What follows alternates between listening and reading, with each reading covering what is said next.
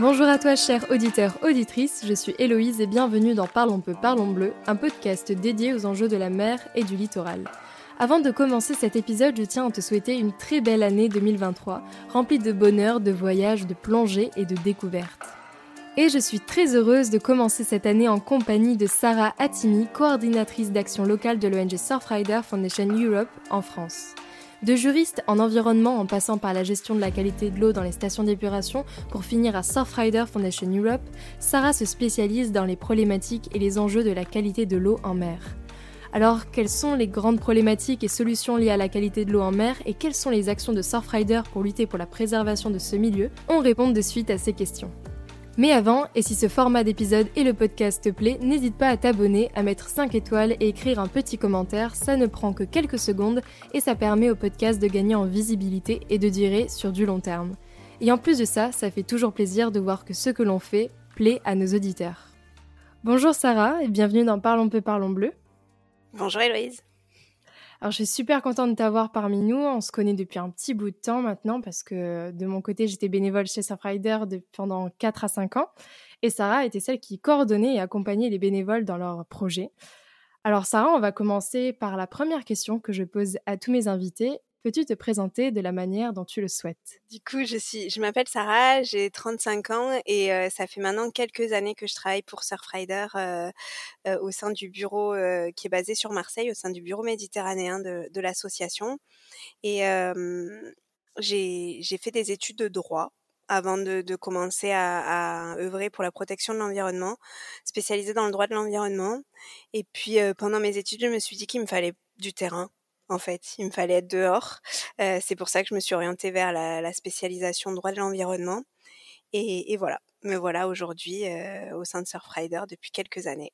D'accord. Et avant de Surfrider, tu avais fait autre chose? Tu avais travaillé ailleurs? Oui, j'ai eu plusieurs, euh, enfin plusieurs non.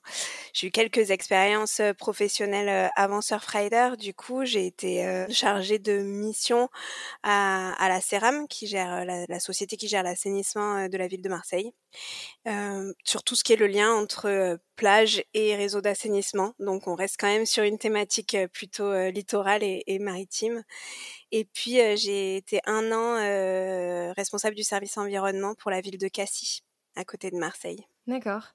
Et au niveau du coup euh, de ton lien avec la mer, comment, parce que tu es passé du coup juriste, environnement, comment c'est venu euh, cette volonté de travailler pour la protection de l'océan? Alors, avant, de... avant mes études, quand j'étais plus jeune, j'ai grandi en Corse. Euh, du coup, c'est vraiment c'est une île, donc un territoire limité par la mer. Donc la mer est forcément toujours présente. et elle était, même si moi je vivais plutôt dans les montagnes au centre au centre de la Corse la mer est une limite un peu infranchissable qu'on connaît là-bas sur sur une île donc elle a toujours été présente pour moi et, et puis et puis voilà quand j'ai fait mes études je me suis spécialisée plutôt sur le droit de l'urbanisme et le lien entre urbanisme et environnement et puis et puis en master 2 j'ai eu une intervention d'Antidia Sitores, juriste de Surfrider, euh, qui est venue nous présenter un petit peu le droit maritime et, et comment ça se passe, notamment pour tout ce qui est dégazage des navires en mer et donc pollution par les hydrocarbures. Et, voilà, ça m'a fait un peu une révélation. Je voulais absolument faire mon stage de fin d'études au sein de, de Surfrider après avoir vu cette présentation. Et je, l'ai fait, j'ai été prise en tant que stagiaire à Surfrider et voilà, voilà comment la spécialisation sur la mer est arrivée en fait, vraiment, vraiment via Surfrider. Et c'est vous et Antidia qui travaille toujours actuellement du coup à Surfrider et sur un, un label euh, Marine Green Europe, c'est ça? Oui, c'est ça. Euh, du coup, Antidia est toujours, euh, est toujours à Surfrider et, et elle est aujourd'hui manager de notre pôle lobbying. et elle travaille aussi sur le label Green Marine Europe. D'accord. Et du coup, ouais, donc Surfrider, c'était suite à, à, cette rencontre que ça t'a fait tilt. Et depuis, ça fait combien de temps que tu y es? Alors ça fait, j'ai fait mon stage de fin d'études en 2010, donc il y a 12 ans, 13 ans maintenant. Et puis, je suis salariée depuis 2015. D'accord. Donc, il y a 8 ans. C'est une longue histoire. Ouais. Et tu as directement tes, de... Qu'est-ce que tu as fait comme mission dans Surfrider C'était quoi ton poste de base, ton premier poste? Du coup, au tout début, j'étais embauchée comme stagiaire pour le service juridique, donc j'étais sur tout ce qui est plainte contre les dégazages et les pollutions par hydrocarbures des navires. Je travaillais depuis Marseille avec Antidia, notamment, et avec Christina Barrault, qui est aussi juriste au sein de Surfrider et qui est toujours là également. Ensuite, en fait, en étant à Marseille, j'ai commencé à travailler sur la qualité de l'eau parce qu'il y avait un laboratoire de suivi complémentaire de la qualité des eaux à Marseille.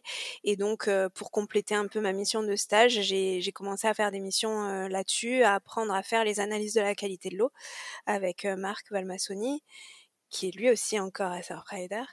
Et en fait, voilà, j'ai commencé à apprendre un peu à me former sur ce sujet de la qualité de l'eau. Et de fil en aiguille, je me suis vraiment spécialisée là-dessus. D'ailleurs, mes expériences professionnelles, elles sont toutes sur cette thématique-là finalement. Donc voilà, quand mon stage s'est terminé, je, je, je, suis restée en lien avec le bureau à Marseille, je suis restée bénévole, mais, mais j'ai travaillé ailleurs, comme on disait tout à l'heure. Enfin, j'ai travaillé pour, pour la CERAM et puis pour la ville de Cassis. Et, et puis, j'ai été embauchée finalement en 2015 sur la mission du, de suivi de la qualité des eaux. Et embauchée à Marseille c'est ça? Embauchée à Marseille. J'ai fait tous mes stages et service civique, parce que j'ai fait un service civique aussi entre-temps au sein de Surfrider. Euh, j'ai fait tout ça à Marseille. J'ai toujours été basée à Marseille pour Surfrider. Ok. Et d'ailleurs, parce que pour expliquer un peu comment fonctionne Surfrider Parce que Surfrider a plusieurs euh, sièges, plusieurs bureaux? Est-ce que tu peux nous, expliquer comment fonctionne euh, Surfrider en France? Oui, bien sûr. Oui, oui. Alors, du coup, Surfrider, c'est une association européenne. Donc, le siège européen de l'association est basé à Biarritz, tout simplement parce qu'en fait, ça a été créé il y a, il y a maintenant plus de 30 ans par des surfeurs qui en avaient marre de voir leur spot de surf pollué par les déchets et, et ou de tomber malade après leur euh, session. Euh, et qu'ils étaient sur la côte euh, sur la côte atlantique, donc ils se sont basés à Biarritz au départ. Et puis euh, et puis on s'est un peu étendu, à la fois géographiquement et puis sur les thématiques aussi de travail. et géographiquement aujourd'hui, on a des bureaux dans plusieurs pays européens, en France, en Espagne et en Belgique. prochainement en Allemagne, le siège social qui est Biarritz, et puis ensuite un à Bordeaux, un à Paris, un à Marseille. D'accord. Et est-ce qu'il y a un lien aussi avec le Surfrider euh, international? Il y a une sorte de coalition? Oui, il y a bien sûr un, lien avec le Surfrider international. Donc, euh, Surfrider, c'est euh, effectivement une asso et un réseau international. puisqu'il y a Surfrider US qui est un peu la maison mère qui a été créée, enfin la, la, plus ancienne entité Surfrider finalement, qui a été créée cinq ans avant Surfrider Europe. Et puis ensuite, il y, en a dans plusieurs endroits, Australie, Maroc, Sénégal, Japon, je les connais pas tous, mais bon, voilà, il y a un réseau, il y a un tissu global de Surfrider. On est en lien sur les sur les grandes orientations, mais après, on reste avec des travaux, des projets et parfois des positionnements assez indépendants. Et mmh, quels sont du coup les rôles, les missions, les moyens d'action de Surfrider à l'échelle européenne? Alors les rôles euh, qu'on s'est donnés nous-mêmes, hein, puisqu'on a, on créé l'association et, les statuts. Euh, donc c'est une association de protection de l'environnement littoral et marin qui va agir par euh, plusieurs leviers d'action, allant à la fois de l'expertise scientifique à l'éducation à l'environnement. Donc on va euh, avoir des programmes de collecte de données scientifiques pour pouvoir participer à des études et, euh, et enrichir en fait la connaissance qu'on a du milieu marin et surtout euh, de, de, des pollutions qui, le, qui, qui viennent toucher le milieu marin. Et on va aller aussi prendre cette donnée pour faire deux choses, de l'éducation à l'environnement et du lobbying. Donc la première chose, l'éducation à l'environnement, ben on va vulgariser les données qu'on a, euh, les, partager avec le plus grand nombre, que ce soit scolaire, grand public, via des, des interventions ou des animations en classe, euh, mais aussi des événements. Et puis, à côté de ça, on utilise aussi les données qu'on a collectées pour pouvoir faire du lobbying au niveau national et européen. Et donc là, il, s'agit de faire entendre la voix de l'association et des personnes qu'on représente pour pouvoir améliorer la protection des océans et des littoraux et, et faire évoluer les réglementations. D'accord, donc c'est ce qui est fait en fait à l'échelle locale peut avoir un impact à l'échelle euh, européenne. Exactement. Quand on organise une collecte de déchets, par exemple, une initiative Océane, on croirait qu'il s'agit de nettoyer la plage, alors que c'est pas trop. Enfin, c'est pas ce, ce, le discours qu'on a nous.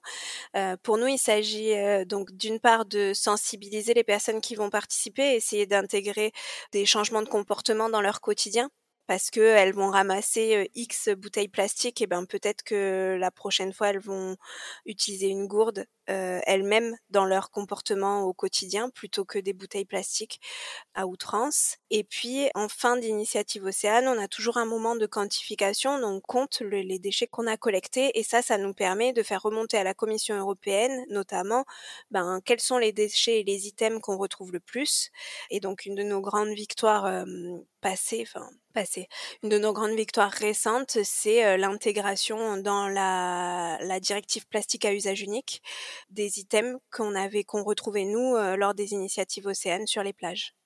Et qui sont aujourd'hui des, des, objets euh, de plastique à usage unique interdits en Europe. D'accord. Et en plus, moi, ce que j'adore avec Surfrider, c'est que ces initiatives, ces collectes de données, elles peuvent être à la fois initiées par le siège, par Surfrider, les bénévoles, mais aussi par les citoyens en fait euh, lambda. C'est ça. Qui connaissent pas forcément tout le process, mais oui Effectivement, euh, les initiatives Océane, c'est vraiment un projet euh, clé en main où on va euh, vraiment accompagner tous les citoyens pour organiser leur collecte de déchets. Et quand, quand je dis accompagner, il s'agit de leur fournir du matériel, de leur fournir des outils de communication, de leur fournir des connaissances aussi avec des webinaires et, des vidéos de, de formation. Et puis de leur fournir voilà enfin vraiment c'est un peu c'est vraiment un projet clé en main il suffit de s'inscrire sur le site internet des initiatives Océane et puis euh, les personnes euh, ont accès aux ressources et au kit de l'organisateur. D'accord. Et donc là, on parle principalement du coup des collectes de données par rapport aux déchets, à la pollution plastique et, autres. Oui. Et sur quelles autres thématiques travaille Surfrider? Du coup, il y a deux autres thématiques à l'heure actuelle. Donc, comme je disais, hein, les surfeurs, au départ, il y a, il y a plus de, de 30 ans, ils ont créé beaucoup par rapport au, à la thématique des déchets aquatiques. Et depuis, on a, hum, on s'est développé sur deux autres thématiques. La première, c'est euh, le lien entre qualité de l'eau et santé des usagers. Euh, donc là, il s'agit vraiment de savoir comment euh, les pollutions invisibles euh, dans l'eau vont avoir un impact sur notre santé, pollution bactériologique ou chimique. Et puis la dernière thématique, c'est le lien entre océan et climat. Donc comment euh, l'un régule l'autre et, l'autre a un impact sur l'un. L'interdépendance entre océan et climat. Ok. Et donc quand je t'ai demandé aussi euh, quel sujet tu voulais évoquer dans le podcast pour aller plus en détail dessus, tu m'as évoqué du coup, tu m'as dit la qualité de l'eau. Pourquoi la qualité de l'eau? Bah, C'est un peu euh, mon domaine d'expertise euh, le, plus important. Comme je te disais un peu plus tôt, bah, moi j'ai été formée là-dessus à Surfrider, mais euh, finalement dans mon parcours professionnel, j'ai aussi pu voir la vision d'un gestionnaire de réseau d'assainissement. Il faut savoir que sur la qualité de l'eau, le plus gros facteur polluant en bactériologie, c'est le réseau d'assainissement dans les villes. Donc j'ai pu voir aussi ce côté-là, apprendre à gérer un réseau d'assainissement, savoir pourquoi il peut y avoir des soucis, à quel moment.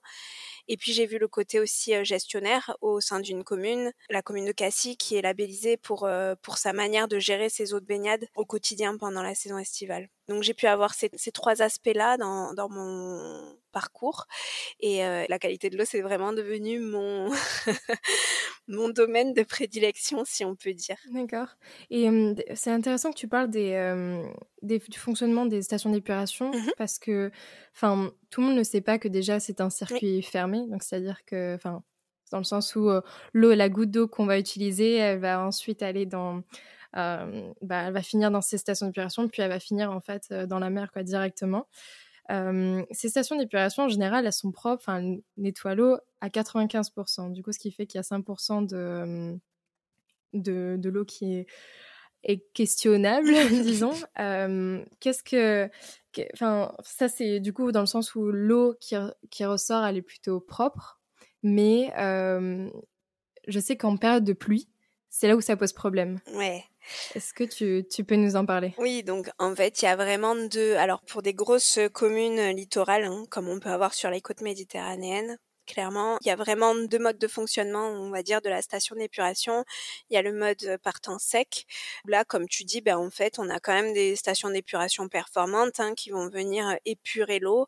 Alors, en rejet de station d'épuration, on peut pas boire l'eau, ça c'est clair. Hein, elle n'est pas épurée pardon, elle est, elle est pas l'eau est pas épurée à 100% et il y a encore des polluants présents, mais on est sur une dilution dans le milieu naturel qui est importante et, donc bah, c'est un fonctionnement normal, pas inquiétant. Période de pluie, en fait, on va souvent avoir, faut que je reprenne un peu des bases de, de gestion des, des eaux et de l'assainissement, mais il y a deux types de fonctionnement.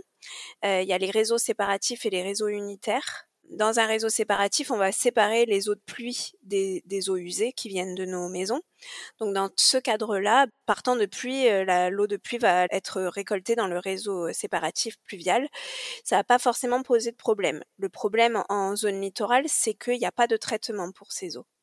Donc l'eau de pluie va venir, notamment les premières eaux de pluie, vont venir lessiver la chaussée. Et en fait, en lessivant la chaussée, forcément, elle se gorge ou elle se charge de polluants, ben, ne serait-ce que les gaz d'échappement, euh, les crottes de chien, les déchets qui traînent euh, sur la chaussée, hélas.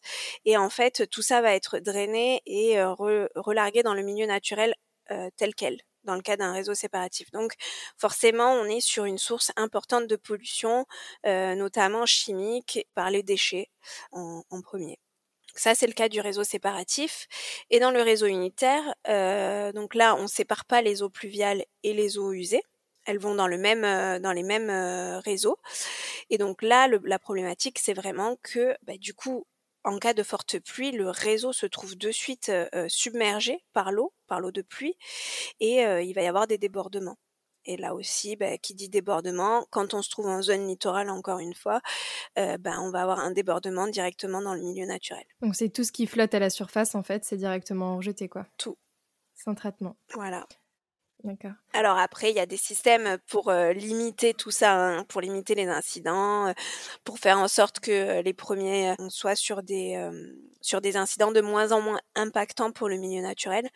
Mais c'est des incidents qui sont quand même assez communs sur les grosses villes, notamment et les grosses agglomérations littorales. J'ai vu qu'ils avaient même mis en, enfin, ça commençait à se mettre en place ce sort des filets qui récupèrent du coup les déchets solides. Oui. Bon, c'est bien, mais après tout ce qui est bactériologique ça, ça fuit en fait, ça va dans la mer. Oui, voilà, c'est effectivement il y a des initiatives avec des filets euh, qui vont venir euh, bah, collecter les déchets. Donc c'est ça de moins qui se retrouve dans le milieu naturel, hein, dans le réceptacle final qui est la mer. Mais effectivement, on, on reste avec des forts euh, taux de pollution bactériologique notamment, et puis et puis chimique assez régulièrement. Parce qu'il y a même des plages qui ferment quelques jours après les épisodes de pluie. Je sais qu'il y a la plage de Royan. Je sais qu'il y a deux ans, j'étais à Biarritz, pareil, on nous avait interdit d'aller se baigner parce qu'il y avait euh, des bactéries. Oui. Est-ce que toi, du coup, tu conseillerais, même si euh, ce n'est pas précisé par la mairie ou quoi, de ne pas se baigner après les épisodes de pluie. Bon, ce qu'il faut savoir, c'est que déjà, quand euh, la plage est fermée ou la baignade est, interdite, c'est une mesure de protection de la santé des gens. Euh, c'est vraiment euh, l'idée, c'est que ces pollutions bactériologiques, quand on va les retrouver dans l'eau, dans des concentrations importantes, elles vont pouvoir avoir un impact sur notre santé. Donc, c'est des gastro, des otites, des conjonctivites et des réactions cutanées notamment. Donc, quand la plage ou la baignade est interdite, euh, c'est vraiment, il faut réaliser que c'est pour notre santé, c'est pas pour nous embêter et pour nous empêcher d'aller nous baigner aujourd'hui alors que c'était le seul jour où on était disponible. Euh, voilà, c'est vraiment euh, dans dans un cadre de protection de la santé. Et oui, bien sûr, après les zones, les périodes de, de pluie, il faut vraiment éviter euh, pendant quelques heures, euh, 72 heures, donc ça fait quelques jours même. euh, il faut éviter d'aller à l'eau, notamment dans des zones où on, sait qu'il y a un impact. Euh, ces zones-là, elles sont généralement connues par les riverains, que ça là, il faut vraiment les éviter. Et puis, euh, et puis la première chose à faire quand on est sur une zone où il n'y a pas de surveillance et où il n'y a pas d'information, c'est vraiment d'observer le milieu partage finalement avec ce milieu, on va partager un, moment. Et donc l'important c'est de, de, regarder quoi, s'il il y a des nappes bizarres, inquiétantes, s'il y a des écoulements aussi sur le sur la zone, une arrivée d'une rivière ou d'un réseau pluvial. Enfin, il faut observer pour pouvoir bah, vraiment préserver notre santé, hein, puisque là il s'agit de notre santé. Donc là on parle du coup de, de la pollution de la qualité de l'eau par nos rejets. Mmh directement, domestiques, etc. Mais est-ce qu'il y a d'autres sources de pollution en mer, du coup Oui, oui, bien, enfin, bien sûr, il y en a. Enfin, quelles sont les. plutôt, ouais, c'est pas est-ce qu'il y a, c'est plutôt quelles sont les autres sources? Quelles sont-ils? Alors, il faut un peu différencier. Il faut différencier pollution chimique et pollution bactériologique dans ce cas. Pour ce qui est pollution bactériologique, la première source de pollution, c'est le réseau d'assainissement parce que ben, la pollution bactériologique, c'est une pollution qui vient ben, de nos rejets humains. Donc c'est vraiment par les, égouts et par les réseaux d'assainissement que, que ça passe. Pour ce qui est de la pollution chimique, là, alors on est sur une diversité immense parce qu'en fait, pollution chimique, ça regroupe bah, tous les composés chimiques qu'on a pu euh, inventer depuis euh, l'histoire de, l'homme et de l'activité humaine. Donc, c'est à la fois des hydrocarbures. Là, on va avoir les, dégazages des navires, comme je disais tout à l'heure, le lessivage d'une chaussée par la pluie qui va nettoyer finalement la route de, tous les hydrocarbures qui s'y sont déposés, le transport maritime de manière générale. Donc ça, c'est une, première catégorie, les hydrocarbures, mais il y a aussi euh, il y a aussi tout ce qui est pollution chimique issue de, des usines. Il y, en a tellement en fait de, de, polluants chimiques que c'est compliqué de, répondre de manière succincte et, synthétique. Mais grosso modo, il faut bien se dire qu'en fait, tout, tout ce qu'on utilise au quotidien peut représenter une, une pollution pour la mer. Il y a aussi les médicaments qu'on consomme qui aussi viennent avoir un impact euh, qui représentent une pollution chimique et qui viennent avoir un impact sur la biodiversité qu'on a commencé à observer depuis plusieurs années. D'accord. Et donc là, du coup, on parle pas mal des problématiques. Et qu'est-ce que fait Surfrider, du coup, pour lutter euh, contre tout ça? Quelles sont les campagnes, du coup, de Surfrider Aujourd'hui, euh, Surfrider a deux campagnes principales pour lutter contre les pollutions ou pour faire évoluer les comportements. La première, c'est une campagne de collecte de données. Donc, en fait, c'est un projet qui s'appelle Curl, euh, où on va euh, essayer d'étudier l'exposition des surfeurs ou des pratiquants d'activités nautiques aux pollutions chimiques. Donc euh, on a on équipe un panel de surfeurs, de capteurs. Ces capteurs-là, en fait, c'est ce qu'on appelle des capteurs passifs. Ça veut dire que plus ils vont être immergés, plus ils vont capter les polluants chimiques qu'on recherche. Donc, on est en train d'essayer de voir euh, ben, à quels polluants chimiques les, les surfeurs sont exposés et en quelle concentration. Ça, c'est une, première phase en fait de, de, recherche après laquelle on pourra essayer de voir quels sont les impacts des polluants chimiques auxquels les surfeurs sont exposés sur leur santé et etc. etc. On est vraiment dans le tout début, dans la genèse du projet. Là, on cherche à savoir est-ce que les surfeurs sont exposés à des polluants chimiques pendant leur session de surf? Donc euh, c'est un programme de sciences participatives. Comme je disais, c'est des, ce sont vraiment des pratiquants d'activités nautiques qui portent les capteurs euh, à chacune de leurs sessions. Ça c'est un premier projet. Et le deuxième gros projet qu'on qu'on a sur le sur la thématique de la qualité de l'eau, c'est lobbying au niveau européen. Il y a en Europe une directive sur la qualité des eaux de baignade cette directive doit être revue, doit être révisée. Enfin, elle aurait dû même être révisée en 2020. Et donc, depuis 2018 ou 2019, Surfrider prépare son plaidoyer. et donc, Surfrider travaille à Bruxelles auprès de la Commission européenne pour pouvoir bah, faire évoluer au mieux cette directive assurer le fait qu'elle soit révisée réellement et puis intégrer nos revendications dans, dans, la nouvelle version de la directive qui est encore attendue. Parce que la directive euh, précédente, du coup, enfin actuelle, elle prenait pas en compte euh, certaines bactéries, c'est ça? Elle, Alors, actuellement, la directive, euh, pour faire un résumé un peu, un peu bête et méchant, enfin un résumé succinct, il y a une surveillance de la qualité des eaux de baignade qui doit être la même partout en Europe. Cette surveillance, elle a lieu pendant la saison estivale donc ça se résume à deux mois en France, juillet-août, dans beaucoup d'endroits. Elle a lieu uniquement sur des zones de baignade. Donc c'est des, ça reste, c'est pas sur l'ensemble du littoral qu'on va avoir de l'information et de la donnée. Et elle concerne uniquement deux bactéries. Nous, Surfrider, ce qu'on demande, c'est que la directive intègre des zones d'activité nautique, parce que c'est des zones très fréquentées également. On aimerait que elle soit que la surveillance soit faite, ben, un peu plus longtemps dans l'année et on aimerait que les paramètres de surveillance soient élargis, notamment à la présence de déchets sur les plages, qui aujourd'hui n'est pas prise en compte ou uniquement euh, de manière visuelle.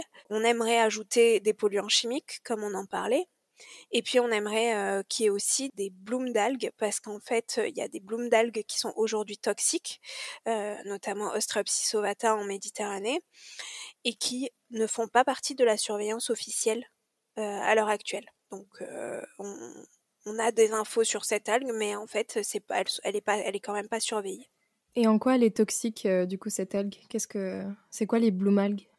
Les, les blooms d'algues, bon bah du coup il y en a, il y a plusieurs algues hein, qui peuvent être problématiques. moi je connais Ostropsis ovata en Méditerranée. Ostropsis ovata, elle produit une toxine tout simplement, et cette toxine là, elle peut entraîner un état grippal chez l'homme.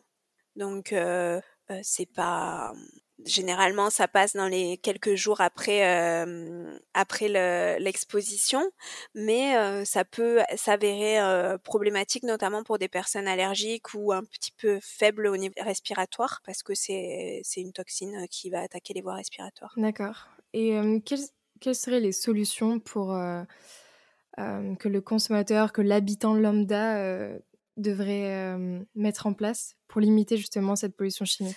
Pour limiter la pollution chimique, bah, il y a plusieurs, enfin en fait il y a plein de, de vecteurs différents. Le, le, premier, on va dire, est le plus accessible à tous.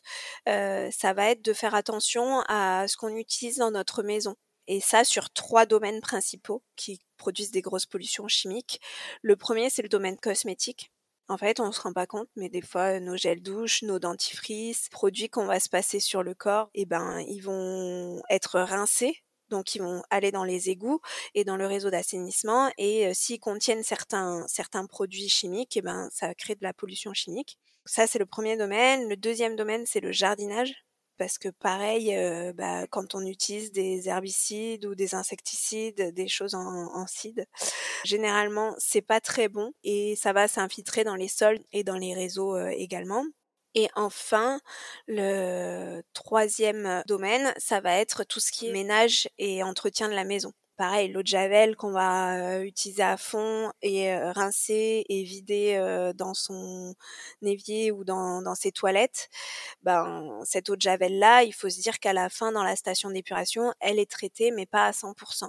Donc elle se retrouve dans le milieu naturel. Mmh. Du coup, on va inviter beaucoup les citoyens à faire des choix éclairés sur leurs produits ménagers, sur leurs produits cosmétiques et sur leurs produits de jardinage, voire d'aller jusqu'à euh, bah, faire du do it yourself en fait, du, du faire soi-même. Pour ça, il y a des recettes. Nous, on propose Surfrider des recettes et des ateliers sur euh, l'Ocean Campus. Donc, c'est Ocean Campus, c'est un, une plateforme numérique et sur laquelle on trouve toutes les recettes pour faire sa lessive, son produit vaisselle, euh, ses cosmétiques, tout seul. Et ce sera des recettes qui ont un impact faible sur l'environnement. Et d'ailleurs, Ocean Campus qui euh, diffuse aussi des sortes de cours de formation euh, sur euh, les différentes thématiques de Surfrider, mmh. réchauffement climatique, qualité de l'eau, risque côtier, etc., oui. etc. Oui, exactement. C'est notre plateforme éducative numérique. C'est ça. Et qui est libre, accessible à tous. Oui, et gratuite. Alors, si ça vous intéresse, chers auditeurs, auditrices, je vous mettrai le lien dans la description de cet épisode. Écoute, Sarah, tu as répondu à la grande majorité à toutes mes questions. Donc, on va se diriger vers la fin de cet épisode avec les trois questions que je pose à chacun de mes invités. Première question, As-tu une citation à nous partager qui t'inspire Du coup, euh, oui. J'ai un peu cherché, pour être honnête, hein, après avoir reçu ta demande et ta description euh, de podcast. Genre, je ne sais pas choisir entre deux. Est-ce que j'ai droit à deux? Oui. ok. Alors, la première, c'est une citation que je, je chéris particulièrement de d'Antoine de Saint-Exupéry dans Le Petit Prince. Et c'est euh, On ne voit bien qu'avec le cœur, l'essentiel est invisible pour les yeux. Pour moi, c'est bon, c'est voilà, c'est j'adore cette citation. Je trouve que c'est ça résume tellement de, choses en, si peu de mots. Donc voilà, ça c'est la mienne. et puis il y a un peu la mienne dans le cadre de Surfrider, on va dire. Et, et là, c'est c'est vraiment seul on va plus vite, ensemble on va plus loin. Pour moi, c'est l'essence de l'associatif dans lequel j'ai toujours voulu travailler bien longtemps et dans lequel je suis très engagée aujourd'hui, à la fois par Surfrider et puis dans ma vie personnelle aussi. Donc voilà, mes deux citations. D'accord, mais c'est super drôle pour... Euh, bah, elles sont super, mais euh, ta première citation, je, si je pouvais te la montrer, elle est juste en face de moi, écrite sur mon mur. ouais, on voit bien qu'avec euh, le cœur, l'essentiel est invisible pour les yeux. Ouais, très belle citation. Mm. Deuxième question, est-ce que tu aurais un ouvrage, un documentaire, une œuvre à nous partager? Oui, aussi. Euh, alors du coup, c'est une œuvre, c'est un roman graphique euh, parce que j'adore, euh, j'adore les BD, les romans graphiques, et je trouve que c'est un, moyen de sensibilisation énorme en fait. Voilà, donc du coup, je conseille In Waves de Aji Dungo. Je sais pas si j'écorche son nom ou pas, mais euh, mais c'est un très beau roman graphique sur euh, sur le surf, l'histoire du surf et euh, et aussi le, le, bien-être que peut apporter le surf. D'accord, merci beaucoup pour ce partage. Et enfin, dernière question, roulement de tambour, question fatidique que j'adore. Pour toi, la mer, qu'est-ce que c'est? Eh ben, bon, difficile, hein euh, de... J'ai combien de mots pour... Euh... T'as combien de temps tout le temps qu'il faut. Pour moi, la mer, c'est... Euh... C'est tellement de, de choses en, en une. C'est une limite et en même temps un potentiel énorme comme je disais, en ayant grandi sur une île, la mer, c'est une limite euh, géographique euh, dans ce genre de cas. Et puis en même temps, c'est euh, c'est aussi un potentiel de, de vie, de développement, de d'activité. Enfin, moi, je, je, je trouve qu'on peut tout faire avec la mer à côté. je me vois pas vivre loin de la mer. Donc voilà, qu'est-ce que c'est la mer pour moi? Je pense que c'est essentiel à mon bien-être. D'accord. Voilà je, je, je, vais pas aller plus loin parce que ça prendrait trop de temps. Ah, c'est si philosophique comme, euh, comme question. Ouais, c'est ça, c'est hyper philosophique, mais j'adore, hein, mais euh, je pourrais passer des heures. Mais, euh, mais ouais, non, je pense que c'est un, un essentiel, un peu comme une partie de, de moi et de mon environnement intouchable, quoi. D'accord. Bah, merci beaucoup pour ce partage. Mais merci à toi. merci pour ta disponibilité et d'être venue, d'avoir donné ta voix à ce podcast. Avec plaisir. Au revoir Sarah. Au revoir Héloïse, à bientôt. Si les thématiques des Surfrider te plaisent, nous aurons certainement la chance d'accueillir d'autres experts de cette ONG pour parler d'autres sujets qui touchent la mer et nos côtes. Et si tu souhaites soutenir cette ONG, tu peux soit t'engager en tant que bénévole ou alors faire une donation, tous les liens d'infos sont en description. Et voilà, c'est la fin de cet épisode, j'espère qu'il t'a plu. Si c'est le cas, n'hésite pas à écrire un commentaire sous l'audio ou sur ma page Instagram qui tu aimerais voir par la suite sur Parlons peu, parlons bleu. En tout cas, moi j'ai passé un super bon moment avec Sarah que je remercie pour avoir prêté sa voix au podcast. Sur ce, je te dis à bientôt dans un nouvel épisode. Ciao